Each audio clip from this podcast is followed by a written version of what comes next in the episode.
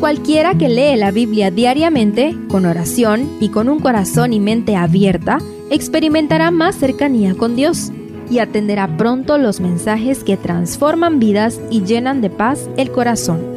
Únete en la lectura de la Biblia en Reavivados por su palabra.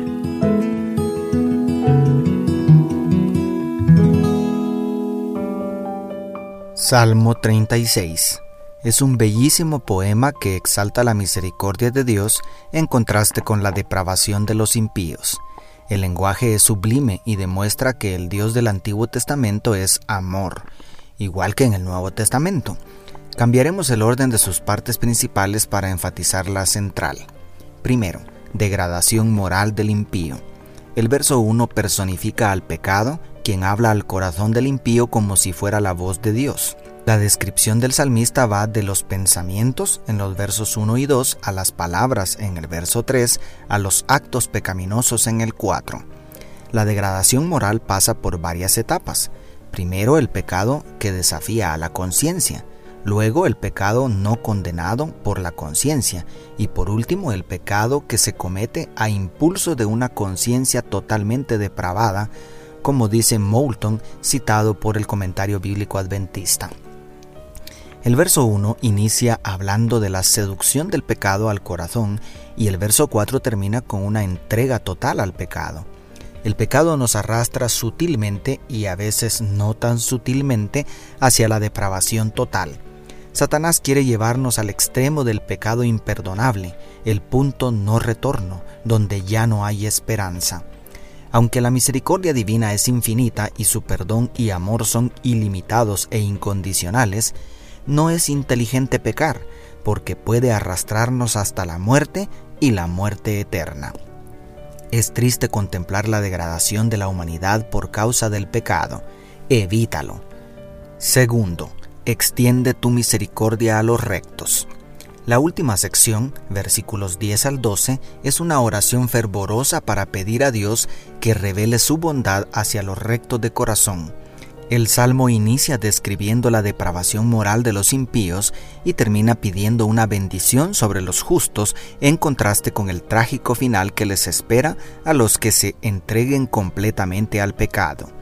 Después de la entrada del pecado, todos somos pecadores, pero para Dios es muy importante la actitud del ser creado a su imagen y semejanza. No es lo mismo caer en el pecado que entregarse al pecado completamente. El juego de ideas es asombroso.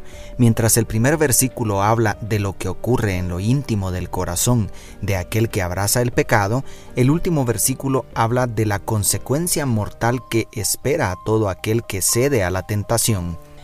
Oh, cuánto necesitamos suplicar como David que Dios extienda su misericordia sobre nosotros para ser librados del pecado y la muerte. Y tercero, la hermosura de la misericordia divina. En el corazón del Salmo, versículos 5 al 9, se encuentra una sublime descripción de los atributos divinos. El Salmo ha sido llamado el Salmo de la Misericordia de Dios, porque se destaca de manera especial este atributo del Señor.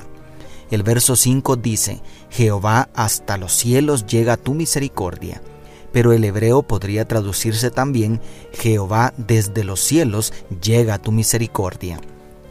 El Salmo también exalta la fidelidad, la justicia y la bondad y generosidad de nuestro Creador y sustentador de la vida. La palabra hebrea Gesed aparece 245 veces en el Antiguo Testamento y la Reina Valera la traduce la mayoría de las veces como misericordia. Pero, sinceramente, no existe una palabra en nuestro idioma que abarque todo lo que implica Gesed. Quizá el equivalente más cercano en el griego del Nuevo Testamento es ágape, que se traduce como amor, pero nuevamente la palabra amor se queda corta ante la grandeza del carácter de Dios. El amor divino es superior a todo lo que conocemos, y más cuando nos percatamos que la palabra amor ha sido manchada con el egoísmo humano. Gesed implica todo el favor, la gracia, la bondad, la justicia, la compasión, etcétera, etcétera, etcétera. Tanto así que la Septuaginta traduce la palabra en ocasiones como gloria. Imposible es que podamos comprenderlo. Lo mejor que podemos hacer es exclamar como dice el verso 7, cuán precioso Dios es tu amor. Por eso los hombres se amparan bajo la sombra de tus alas. Dios te bendiga, tu pastor y amigo Selvin Sosa.